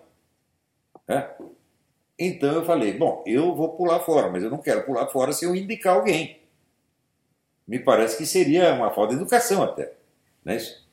E por uma coincidência também conheci o Ernesto Araújo, que me pareceu pessoa adequada para o Ministério da Educação, das Relações Exteriores. É só isso, mas eu não vou ficar dando palpite e sugerindo mais gente, né? Mas nesse caso do Ernesto, o senhor também sugeriu o nome dele. Sugeri, sugeri porque conheci o Ernesto, ele veio aqui com um amigo meu, cujo nome eu não vou dar, né, um amigo que sempre vem, que é amigo de longa data, e ele trouxe o Ernesto, por uma, o Ernesto estava curioso de me conhecer. Daí conversamos, eu comecei a ler as coisas dele, vi que é um homem, um intelecto gigante, capaz de analisar as coisas da política eh, exterior num nível filosófico que ninguém na mídia brasileira consegue e que eles nem entendem o que ele está falando. E falei, bom, é esse o cara. Né? Esse é o cara. Entendi. Mas aí o senhor foi. ele- eles perguntaram para o senhor se o senhor tinha um nome. E o senhor disse, eu tenho. Não, não, o Ministério da Educação, eu te falei. Eu sugeri, porque haviam sugerido, o Bolsonaro havia sugerido o meu nome. Mas não chance. Eu falei, no- não, eu não quero, mas eu não quero sair sem oferecer uma alternativa. Mas isso no caso da educação e no caso do Ministério de Relações não, Exteriores. Daí acrescentei o Ernesto aí, porque eu conheci o Ernesto. Ah, entendi. Foi na mesma ocasião. É, é. Ah, entendi. Na E o senhor sugeriu mais algum outro nome? Eu já tinha na cabeça antes, porque quando o Bolsonaro falou, ele disse isso em público. Nós vamos chamar o Olavo Carvalho para ser nosso ministro da Educação. Quando eu ouvi isso, eu falei, não, eu não quero. Mas já comecei a pensar um substituto imediatamente. E daí me ocorreu né, o Ricardo Vélez. Que além disso, nós temos um dever de gratidão com ele, porque ele é um colombiano que estudou mais o pensamento político brasileiro do que qualquer brasileiro. Entendi. É, eu realmente não conhecia. Não... Não, ele é um gigante, intelectualmente um gigante. Não é um Zé Mané. Nenhum dos dois é um Zé Mané. Zé Mané sou eu. Que isso, professor. Agora, é, nessa. O senhor, se, se o senhor fosse designado para um cargo, como, por exemplo, uma embaixada, o senhor acha que. Não. Eu, um Seria dia, interessante. eu, assim, de brincadeira, disse, o único cargo que eu aceitaria é o de embaixador. Aceitaria, não quer dizer que eu aceito. E não quer dizer que eu estou me oferecendo para isso. E não quer dizer que eu gostaria de ser embaixador. Eu odiaria ser embaixador. Você imagina, eu entrar embaixador, eu não posso nem fumar o meu cachimbo lá, porra. Isso é uma pentelhação, uma encheção de saco. Eu não quero nada disso. Imagina um escritor ter que ficar durante não sei quantos anos, tá certo? É, é, despachando diariamente com, com assuntos administrativos, é de enlouquecer um cara. Né? Eu não quero isso. Mas eu disse, eu aceitaria pelo bem do Brasil, porque o Brasil precisa de dinheiro. Né? E eu tenho certeza que eu convenceria o Trump a botar dinheiro no Brasil. Aliás, depois eu vi, nem preciso convencer, porque ele já está convencido. Uhum. Entendi. E, e hoje, assim, ó, como que é a sua interlocução assim com o governo? O senhor fala direto todo dia? Nunca. Não falo nunca. Nunca? Assim, não. com o governo digo, não, não é governo é, ainda, né? Mas com a equipe do, nada, do presidente. Nada, nada, nada, nada, nada, nada. De vez em quando, né? Um sujeito que nem é da equipe, mas está ligado à equipe, me telefona para pedir uma análise sobre alguma coisa. Não vou dizer o nome dele. Mas é o meu aluno. Eu estou instruindo um aluno. Não é o Felipe? Hã? Não é o Felipe? Não sei, não sei. Pergunta para a mãe dele. Então. É, agora, o senhor conheceu o Paulo Guedes da época que o senhor morou no Rio? Conheci, conheci e fiquei muitíssimo. Isso foi mais de 20 anos atrás. Fiquei muitíssimo impressionado com ele. Né? E no Brasil todo mundo é economista. E de fato eu conheci dois economistas de verdade, o Roberto Campos e ele. O resto para mim parecia tudo palpiteiro. Né? O, o senhor conheceu ele em que situação, assim, que, que ocasião? Hum. Não. Foi alguém, uma pessoa conhecida minha, que estava indo para visitá-lo e me encontrou casualmente disse: Ah, vamos lá, você quer conhecer o fulano? Eu nem sabia que era Paulo Guedes. Fui lá no escritório dele e tivemos uma longa conversa. Eu fico muito impressionado com os conhecimentos do homem. E também me parecia uma pessoa humilde. Não era metido, não era aparecido. Pô, a gente é assim que a gente precisa. Nós precisamos de pessoas sinceras. Que no Brasil, assim, chega de pose. Chega de pose. Esses caras são muito cheios de, de, de pose, de fingimento. Isso tem que acabar. O sujeito, por exemplo, uma vez um cara me pediu, me dá, eu falei de desonestidade intelectual, o cara falou, me define honestidade intelectual. E honestidade intelectual é muito simples. É você não fingir que sabe aquilo que você não sabe e nem que você não sabe aquilo que você sabe perfeitamente bem. É só isso. Então, honestidade intelectual é viver na verdade da sua memória. Né? Você conhecer os seus conhecimentos e conhecer a sua ignorância. Ou como dizia o meu professor estando lá, o Laduzão, Laduzan, se eu sei, eu sei que sei. E se eu não sei, eu sei que não sei. Agora, o senhor pensa em voltar para o Brasil, professor? Hum, não. Dá preguiça. Eu já tenho uma, montei uma vida aqui. Você vê o tamanho da biblioteca que eu montei aqui, só para transportar esse negócio aqui é um osso. Né? E também estou muito feliz aqui na Virgínia, né? Aqui, quando eu completei 10 anos aqui, eu falei, olha, o que está acontecendo aqui? Eu estou aqui faz 10 anos, ninguém me humilhou, ninguém me xingou, ninguém me deu um pontapé na bunda, eu estou ficando traumatizado já. Né? No Brasil, assim, qualquer caixa de banco acha que ele é o Papa, né? ele te humilha. Né? E, senhor teve alguma situação que o senhor se sentiu humilhado no Brasil? No jornalismo, assim? No Brasil, o tempo todo, o tempo todo, estou falando, qualquer caixa de banco vendedor de cachorro quente na esquina, tá entendendo? Sargento de polícia, todo mundo aí é gente importante. É um negócio impressionante. Mas o jornalismo teve alguma situação específica que uh, uh, uh, o senhor tenha sido destratado? Nossa Senhora, vou te contar. No começo do jornalismo, os caras me enviaram para ser setorista no Palácio do Governo. No tempo que era governador o Abreu Sodré. Ah, tá. Governo São Paulo. É. E o Abreu Sodré tinha sido amigo íntimo do meu pai.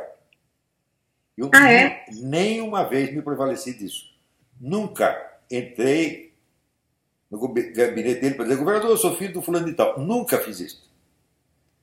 E honestamente pegar minhas notícias, escrevia para. Daí eu vi que os outros setoristas, que eram pessoas velhas, tinham três vezes a minha idade, e já eram conhecidos uns dos outros de velhos carnavais, não gostaram da minha presença ali.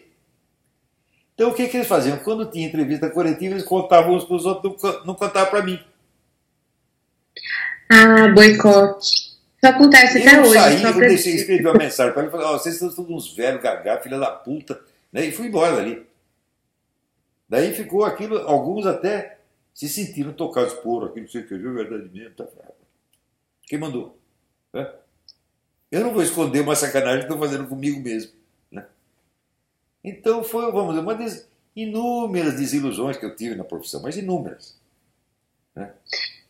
É, agora, de, de, nessa questão do, do, das ideias mesmo, do, da, você pensar numa matéria, numa reportagem, numa.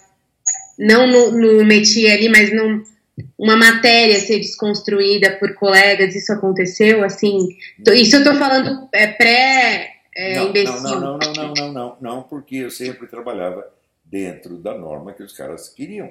Ah, entendi. Eu nunca, nunca procurei assim aparecer muito dentro da profissão. Eu trabalhava sempre de maneira discreta. Logo que eu comecei a aparecer, foi com os ensaios. Falando, não, agora eu estou escrevendo a minha ideia do jeito que eu acho.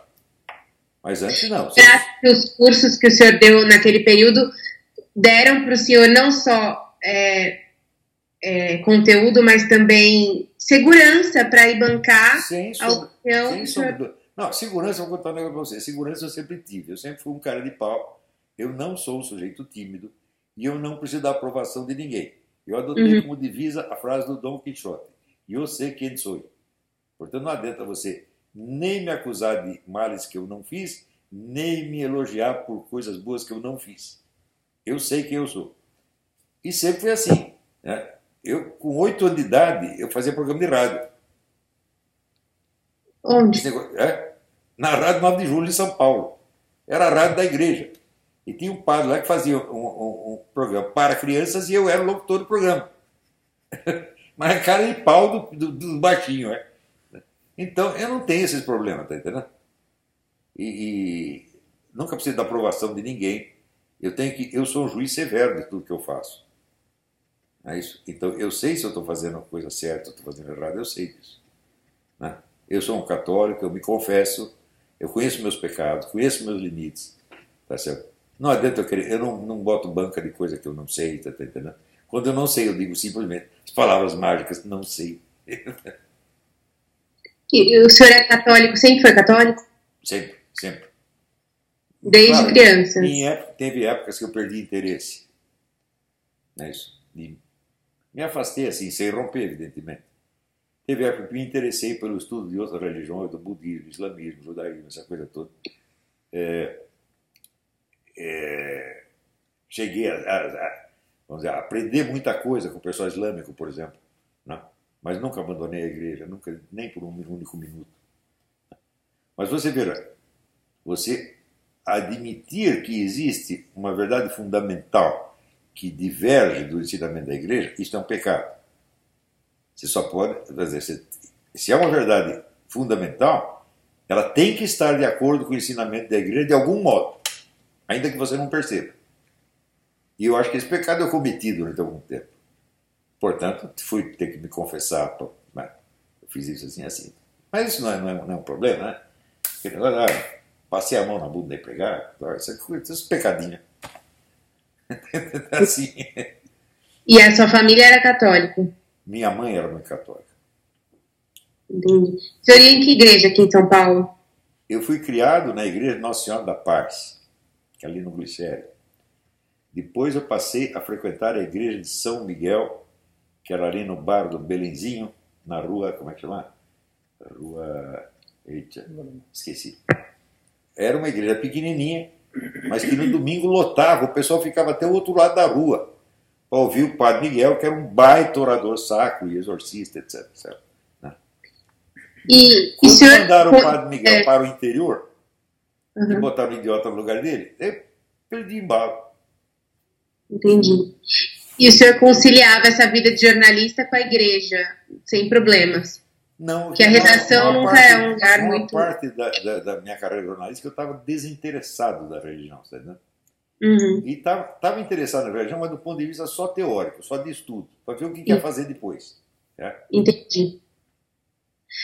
E, e, e, essa questão por exemplo, existe uma, uma, um apoio muito grande da igreja evangélica é, ao Bolsonaro e a muitas das, das, dos pontos de vista dele, né? É, enfim, é, é uma base importante ali para ele.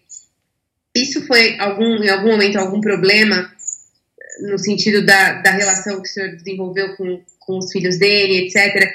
Enfim, porque às vezes a, a você tem uma uma participação dos, dos pastores, dos bispos em determinadas decisões? O senhor acha que isso. Não, não, não. Acho que a igreja evangélica está fazendo um trabalho maravilhoso. Né? Mesmo porque, assim, veja, a igreja católica, o número de bispo e padre que traiu, que vendeu a igreja católica é enorme. Né? Passaram tudo para o PT, trabalham para a KGB. Entendeu? Isso é um bando de filha da puta. Entendeu? E na igreja evangélica isso aconteceu menos. Você tem mais pastores fiéis na igreja evangélica do que padres fiéis na igreja católica. Então é o tal negócio. É, o que, é evangélica? Evangélica é o plano B. A igreja católica, os caras traíram. Né? Então muita gente abandona a igreja católica, vai para a igreja evangélica, por quê? Porque vai chegar lá, o cara não vai estar fazendo propaganda, teologia da libertação, não vai estar querendo eleger comunista. Então estão fazendo um bom trabalho. E, e como que é a sua rotina aí, professor, nos Estados Unidos, assim, a rotina diária? Uma pessoa me disse que o senhor está o tempo todo com um livro na mão. Sim. até quando sai. Eu acordo, venho, aí... acordo, venho aqui para o escritório, às vezes tomo café da manhã aqui nessa mesa mesmo hum. e começo ali a estudar, escrever, né? falar com pessoas. Você lê jornais brasileiros todo dia? Não. Eu só leio as notícias que me mandam. Entendi. Veja, eu tenho 500 e não sei quantos mil seguidores no Facebook. Eles vivem me mandando notícia. Entendi. Mas eu não tenho que fazer assinatura de jornal nenhum, nem coisa. O cara me manda. E, e nos Estados Unidos você acompanha algum jornal? Sei eu lá. costumava acompanhar alguns sites aqui. Inclusive cheguei a escrever para alguns deles no começo, mas depois desisti. Né? Aqui nos Estados Unidos assim, é tudo muito especializado, você tá entendeu? Se você escreve sobre um assunto, eles vão querer que você escreva daquele assunto pelo resto da sua vida. Isso começou a ficar meio chato, então eu fugi de todo mundo. Entendi. Não faço mais conferência, não escrevo mais para lugar nenhum. Fico aqui quietinho no meu, quietinho no meu canto. Mas tenho Entendi. contato com alguns intelectuais e jornalistas americanos, como Jeffrey Nyquist, né? o Cliff Kincaid, que são pessoas excelentes, o David Horowitz. Né? Tenho muito respeito por esses caras. E, de vez em quando, quando preciso de algum esclarecimento sobre o Brasil, eu dou. Mas isso é raro, né? Entendi. E aí o senhor fica trabalhando aí, escrevendo, lendo, e, e aí, que mais? De vez em quando sai para treinar uns tiros lá fora. Que tem, o senhor tem um... Como é que chama? É, é um alvo, shooting mas tem um nome específico. Hã? Shooting range. É, shooting range. É, na outra casa eu tinha. Aqui não tem, mas tem uma matagal atrás, dá, dá para dar os tiros sem acertar ninguém. E qual que é a sua arma preferida? Vou te falar, uma Steyr Mannlicher, calibre 375 HH. Steyr é uma arma austríaca. Eu só tenho arma de caça, hein? Uhum. É negócio de, negócio de polícia e bandido, não gosto não. Né? Eu só tenho arma de caça e é das armas de caça, a minha preferida é, de longe, essa aí.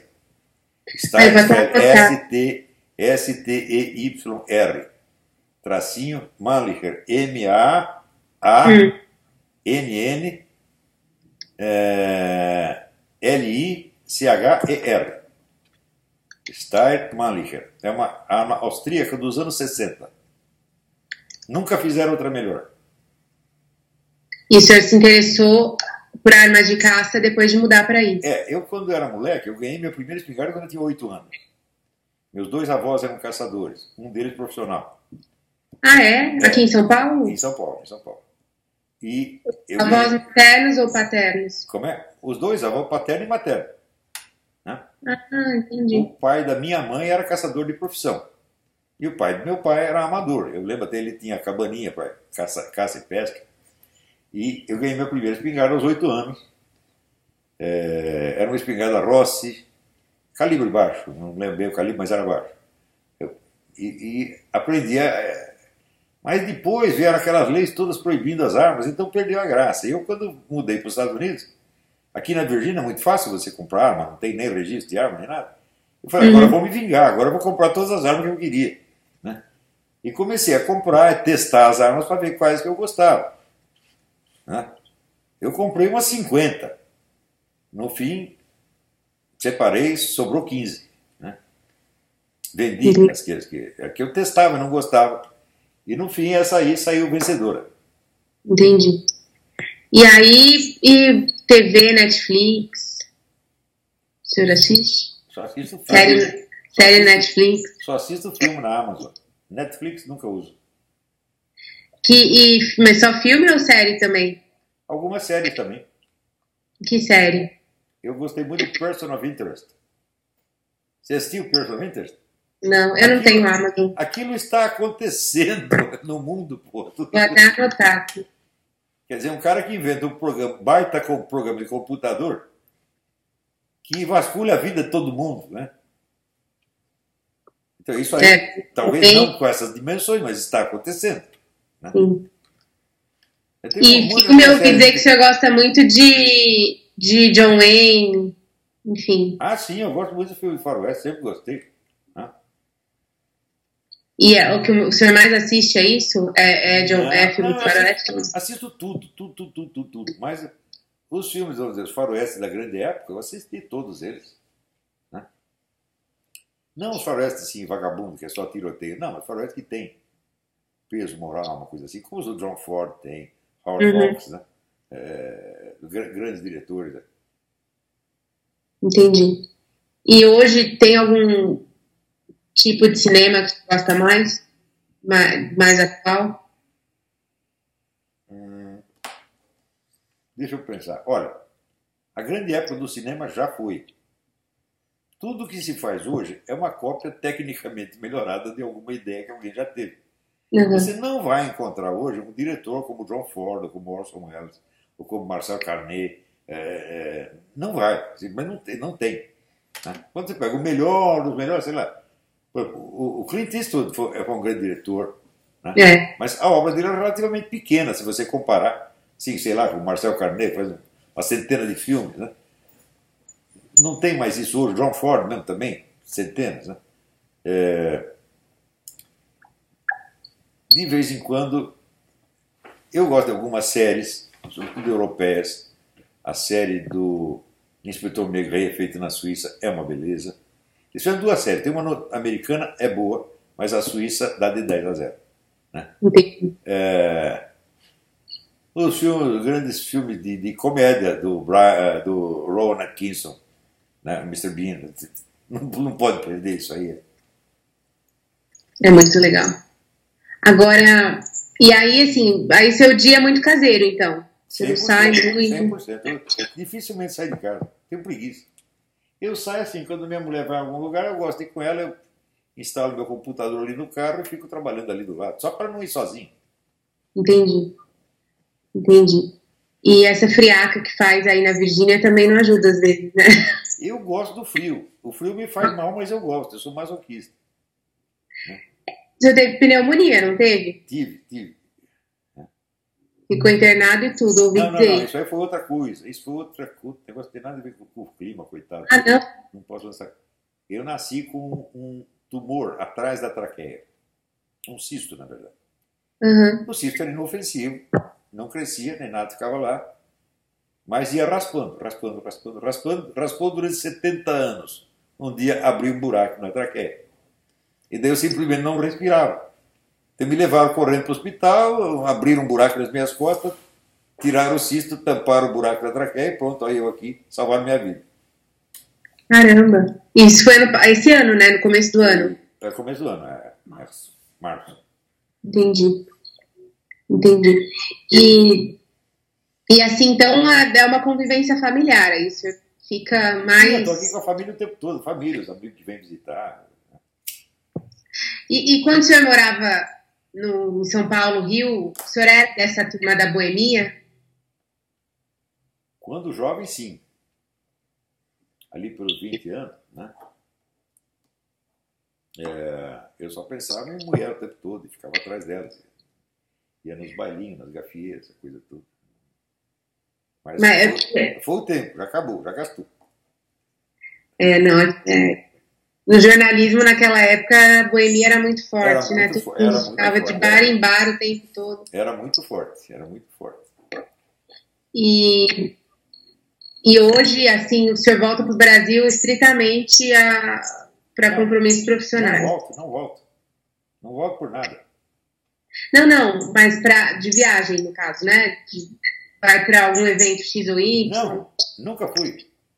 Não? Nunca fui no Brasil mais. Nem pro Fórum da Liberdade, nem não, nada? Não, não. Se os caras eu gravo uma coisa por internet aqui. Por que eu vou sair de casa para fazer isso? Mas por que você não volta? Preguiça. Né? Dá muito trabalho. Mas o senhor viaja para outros lugares, senão o Brasil. Depois que eu estive aqui, eu só fui para a Colômbia. fui para a Colômbia várias vezes. Eu adoro a Colômbia. Né? Adoro. Tenho uma casa de amor com a Colômbia. É? Então eu fui lá. Né? Para fazer umas conferências, para é, ajudar os caras lá a combater as Farc, que no fim se ferraram todas. Né? E, e de onde surgiu essa proximidade com a Colômbia, assim? Foi assim, uma vez me convidaram e eu fui por curiosidade, mas me apaixonei pelo, pelo país. Entendi. Entendi. Então não viaja de jeito nenhum, para lugar nenhum, assim, é... Não, é... É... não tenho mais interesse assim em viajar. Já viajei bastante na vida. Né? Para a Romênia, para a França, aqui na, na, para, o México, para o Peru, para a Colômbia, né? para, para a Argentina. Fui, e aqui nos Estados Unidos também viajei bastante. Né? Levar os netinhos para Disney. Ah, isso eu não tenho paciência, eles que me desculpem. Não, os netinhos vivem aqui, eles entram aqui, eles fazem o que quiserem, eles podem demolir a casa, eu acho tudo maravilhoso. Mas levá-los para qualquer lugar eu não vou levar, não. Entendi. Agora, uma coisa que eu só queria, queria voltar lá atrás, porque eu fiquei com essa dúvida.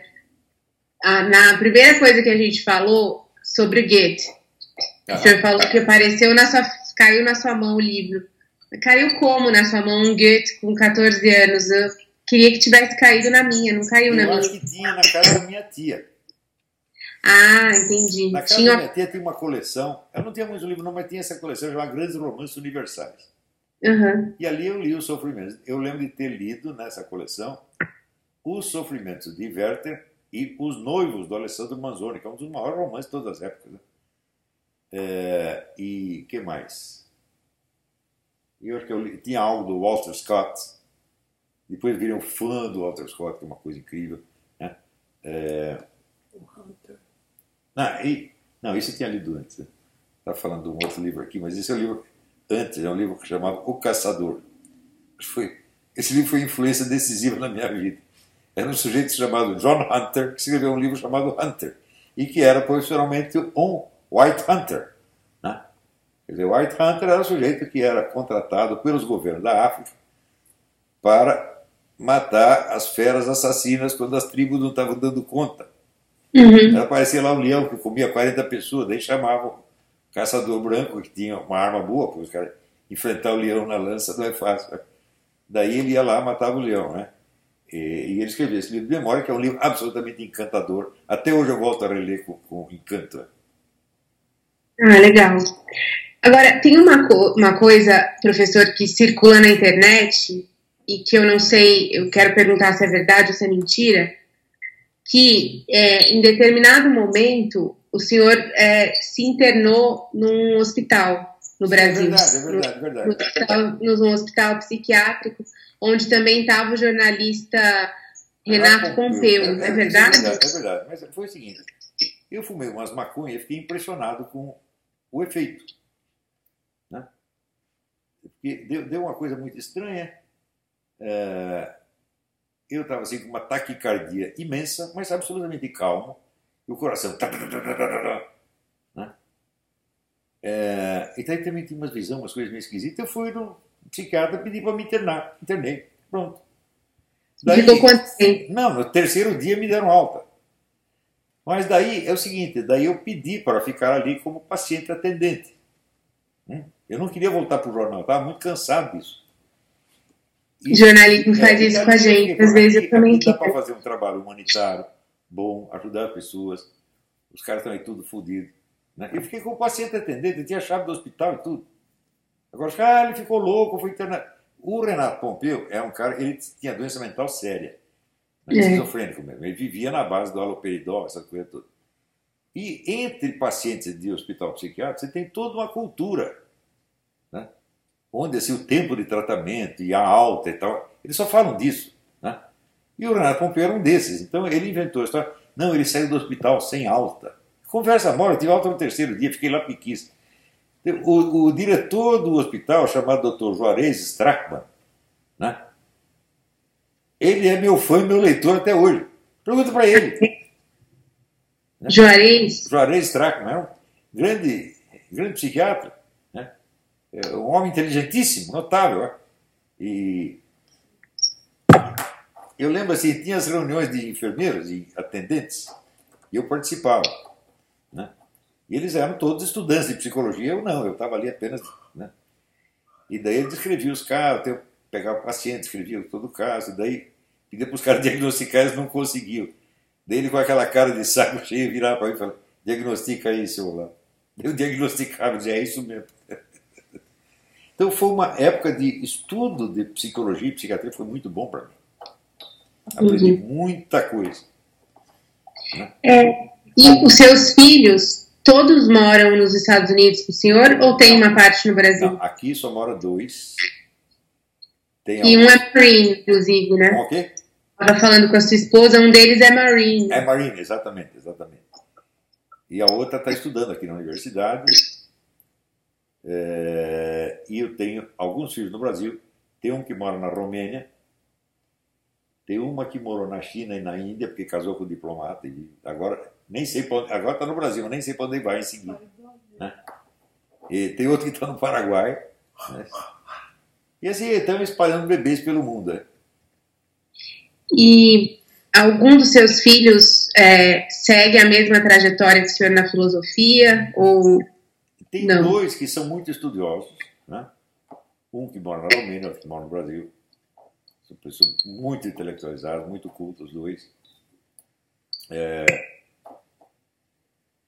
tem um terceiro que também é muito idoso, eu não sei se ele tem a vocação para filosofia, ele está tá interessado em negócio de arte, cinema, essa coisa toda.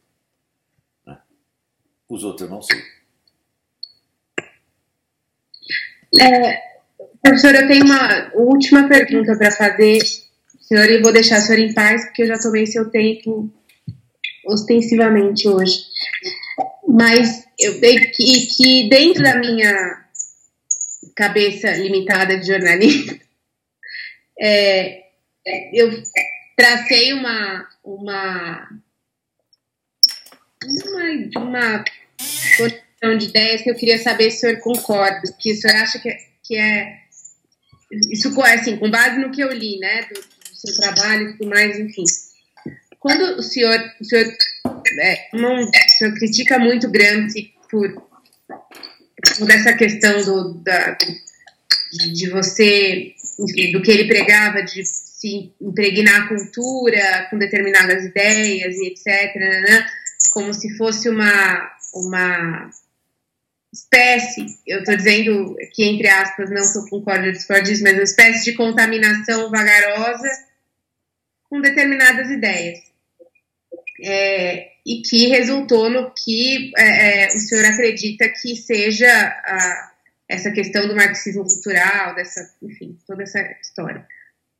Por outro lado, quando o senhor fala, é, por exemplo, do escola sem partido, que, que não, isso não pode ser feito via lei, que isso tem que ser feito por meio do, do enfim, da, da mídia, da universidade, da, da, da classe pensante, é, não é um pouco a mesma estratégia, mas por outro lado, para tentar fazer frente a isso, se eu bem entendo? Se fosse a questão de fazer um gramscismo de direita, então teríamos que usar os mesmos procedimentos dele. Não é isso? Agora, o Gramsci, se ele estivesse vivo e visse o resultado que a aplicação dos ensinamentos dele produziu no Brasil, ele meteria a bala na cabeça porque ele veria eu destruir a cultura do país. Porque a essência do gramscismo é o engodo. Ele Mas... diz o seguinte: você, nós temos que disseminar as nossas propostas sem nome de socialismo, de modo que todos se tornem socialistas sem saber. Ou seja, devemos enganar todo mundo. Isto não pode fazer bem a ninguém. É e, segundo lugar, o Gramsci acreditava que existe um negócio, fenômeno chamado intelectual orgânico. É intelectual que está a serviço de uma classe social, que pode ser proletário ou burguês. Então, ele acreditava que ele era um intelectual orgânico do proletariado. Mas, se você fosse formar intelectuais orgânicos opostos a esses, você ia ter que usar os mesmos procedimentos. Então, vamos dizer, vamos supor que a ideologia da burguesia é o neoliberalismo. Então, nós temos que espalhar ideias neoliberais sem esse nome para que todos virem neoliberais sem saber. Você acha que eu sou capaz de fazer uma coisa dessa? É, não, não porque não, não, eu não tava, eu não estou falando do mérito da, da ideia em si, mas do fato de ser uma ideia em que se espalha de uma, assim, que vem de baixo para cima, de certa forma, assim, que vem, que se espalha em, em, de baixo para cima, não, mas em, em, em setores de pessoas que influenciam outras pessoas. É, é sem entrar no mérito da, da, da, do que ele falava, ou enfim, mas e sim da, do, do, da técnica, né? De você povoar com um novo pensamento, ocupar o espaço do pensamento. É, é isso que eu quero dizer. Não dá para fazer porque o Gramsci acredita num treco que chama intelectual coletivo. Entendi. Não é intelectual individual. Então, é o pensamento do partido. O partido que coordena e manda cada um fazer o que tem de fazer. Eu não tenho partido nenhum e não quero ter. É? E não estou. Isso, isso é fundamental. Eu não estou passando uma ideologia pronta para ninguém. Nem Entendi. eu mesmo tenho. O que eu quero é o seguinte: eu quero criar uma plede de gênios é? que supere infinitamente esse debate, vamos dizer, cristalizado, polarizado, idiota que tem na mídia de hoje. Entendi. Tá então não se trata de opor uma ideologia a outra ideologia. Não. Trata de dissolver esta coisa estática que tem há 50 anos. Quando você vê o debate de educação no Brasil, o que consiste o debate de educação no Brasil? É educação estatal versus educação privada. Há 60 anos é a mesma conversa. É? Então eu chego e digo, não interessa, porque é a mesma porcaria que está ensinando na, na, na, na educação privada, na estatal. Quer dizer, ah, nós temos que dar educação grátis para todo mundo. Eu digo, esta educação que vocês dão, isso é uma ofensa vocês oferecerem isso mesmo de graça. É? Você, para ensinar vocês ensinam, você que tem que pagar para o aluno. Entendi. Não, entendi. Foi bom você ter explicado para eu não fazer uma, uma ilação, uma conexão que não tem nada a ver, por isso que eu perguntei. E para terminar, é, o senhor teve é, alguma grande frustração intelectual com alguém ou com, enfim, frustração intelectual. algo que tenha é, realmente mexido? Hum, não não. Tive, não.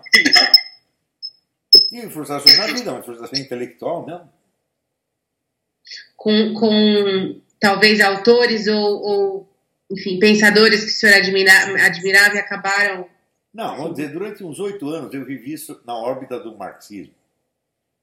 Mas isso não quer dizer que eu fosse um crente do marxismo, eu estava apenas interessado. Né? E eu nunca o tinha colocado em questão, porque você não pode colocar em questão uma coisa que você está assimilando naquele mesmo momento. Mais tarde, quando eu comecei a ler outras coisas, eu estava bom, a influência marxista se diluiu sozinha. O marxismo não tem infraestrutura intelectual para aguentar um confronto. Por isso que o pessoal do partido manipula tantos outros. Se você pegar, vamos dizer, eh, eh, Karl Marx e o confrontar com um filósofo de verdade, como Eric Wegener ou Louis Laverne, Karl Marx não aguenta, coitadinho. Não aguenta mesmo, não dá nem para começar. Então, é a história do Eric Wegener. Olha, ele diz o seguinte: quando eu estava, quando eu tinha 19 anos, eu li o Capital e virei marxista. No semestre seguinte, eu tive um curso de economia política e esqueci aquela porcaria. Pronto. Mas estudar um pouquinho de economia. Entendi. Não, perfeito. Olha, eu queria agradecer, peço desculpa se eu me alonguei demais, se eu fiz alguma pergunta, é, enfim, idiota, mas é porque realmente eu, eu precisava ter essa linha do tempo da sua vida preenchida, porque é, é, é muita. é, eu não, eu não li isso em nenhum lugar, entendeu? Então eu realmente precisava. Eu não sei se alguém já fez, mas eu certamente não consegui essa informação. Mas olha, eu sugiro. Você lê os Você lê? Eu vou ler, eu prometo. Você, lê, você faz outra entrevista comigo daqui três ou quatro anos. Agora, cortou, agora eu não, não ouvi direito Você lê os livros, assiste meu curso e você faz uma entrevista comigo daqui três ou quatro anos. Vai ver como vai mudar. Tá. Hoje mesmo eu vi uma gravação de uma senhora chamada Tatiana, não sei das quantas. E ela disse: Olha, eu falei muito mal do Olavo de Carvalho, mas eu nunca tinha lido o livro dele. Agora eu li e vi, e o cara é bom. É simples, né?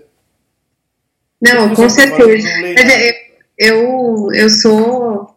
Assim, eu não tenho. Eu sou muito. Como que eu vou dizer? Não tem, eu, não tenho, eu, não- eu, pelo menos não tenho preconceito com nada, entendeu? Eu não vim, eu não vim conversar, entrevistá-lo com uma visão pré-concebida de nada, é, porque eu acho que nesse momento que assim, o Brasil passou por tanta coisa, tantos períodos que não, eu não sei se a gente ganha, o que, que a gente ganha tendo uma visão é, quadrada e fechada sobre uma coisa, né? Então eu, eu procuro me policiar em relação a isso. E acho que é o caminho mais adequado para quem é jornalista, porque tem que ter a cabeça aberta para tudo, né? Não dá para viver numa bolha e que eu acho que é um, dos problemas aí da imprensa, talvez. Olha, para resumir tudo, é o seguinte. As pessoas ah, esse é o ideólogo da direita, o guru da direita. Porque qualquer influência que eu possa ter exercido sobre a direita nacional foi um subproduto do meu trabalho. O meu trabalho não é ensinar direitismo para ninguém, nem muito menos criar uma direita. Hum? Eu posso ter ajudado essa direita a nascer, incentivei um pouquinho, mas o centro do meu trabalho é criar gênios. Não tem nada a ver com ideologia, não tem nada a ver com essa disputa, eh, como é que diz, de, eh, de mercado eleitoral. Não tem nada a ver com isso. Estão muito além disso e muito acima disso. Claro. Olha, muito obrigada. Se eu tiver alguma dúvida, eu mando uma mensagenzinha em relação a qualquer coisa que eu, que eu gravei aqui no, no áudio para poder ouvir depois e fazer as anotações. Porque eu vou conversando e anotando, aí eu acabo não prestando atenção em determinada coisa, então é melhor gravar e depois Quando decupar. vai sair Mas... essa matéria? Oi? Quando vai sair essa matéria? Ela está prevista para sair semana que vem, Então na próxima É edição. uma matéria Mas escrita? É uma matéria escrita? É. Não, porque assim, saiu uma edição essa semana, seria a edição do próximo final de semana. Mas isso é uma previsão. Pode ser que seja para outra, então eu, é, eu aviso. Eu aviso. O senhor tem dado muitas entrevistas nesses últimos dias, O tempo todo. além dessa do Globo? O tempo todo. Eu espero que não tenha sido muito sobre o que eu falei, Não, você fez as perguntas. Muita repetição. Você fez as perguntas melhores até agora. Que bom, fico feliz. Tá bom? É, pessoa, oh, muito obrigada, muito obrigada a sua esposa pelo tempo. Desculpa ter demorado tanto. E qualquer coisa, vocês têm meu contato aí, meu celular tá com ela, meu e-mail, meu Skype, e a gente conversa qualquer coisa. Obrigada, Perfeito, viu? Tudo de bom. Tchau, tchau. Boa noite. Tchau, Boa noite, tchau. tchau, tchau. Nossa.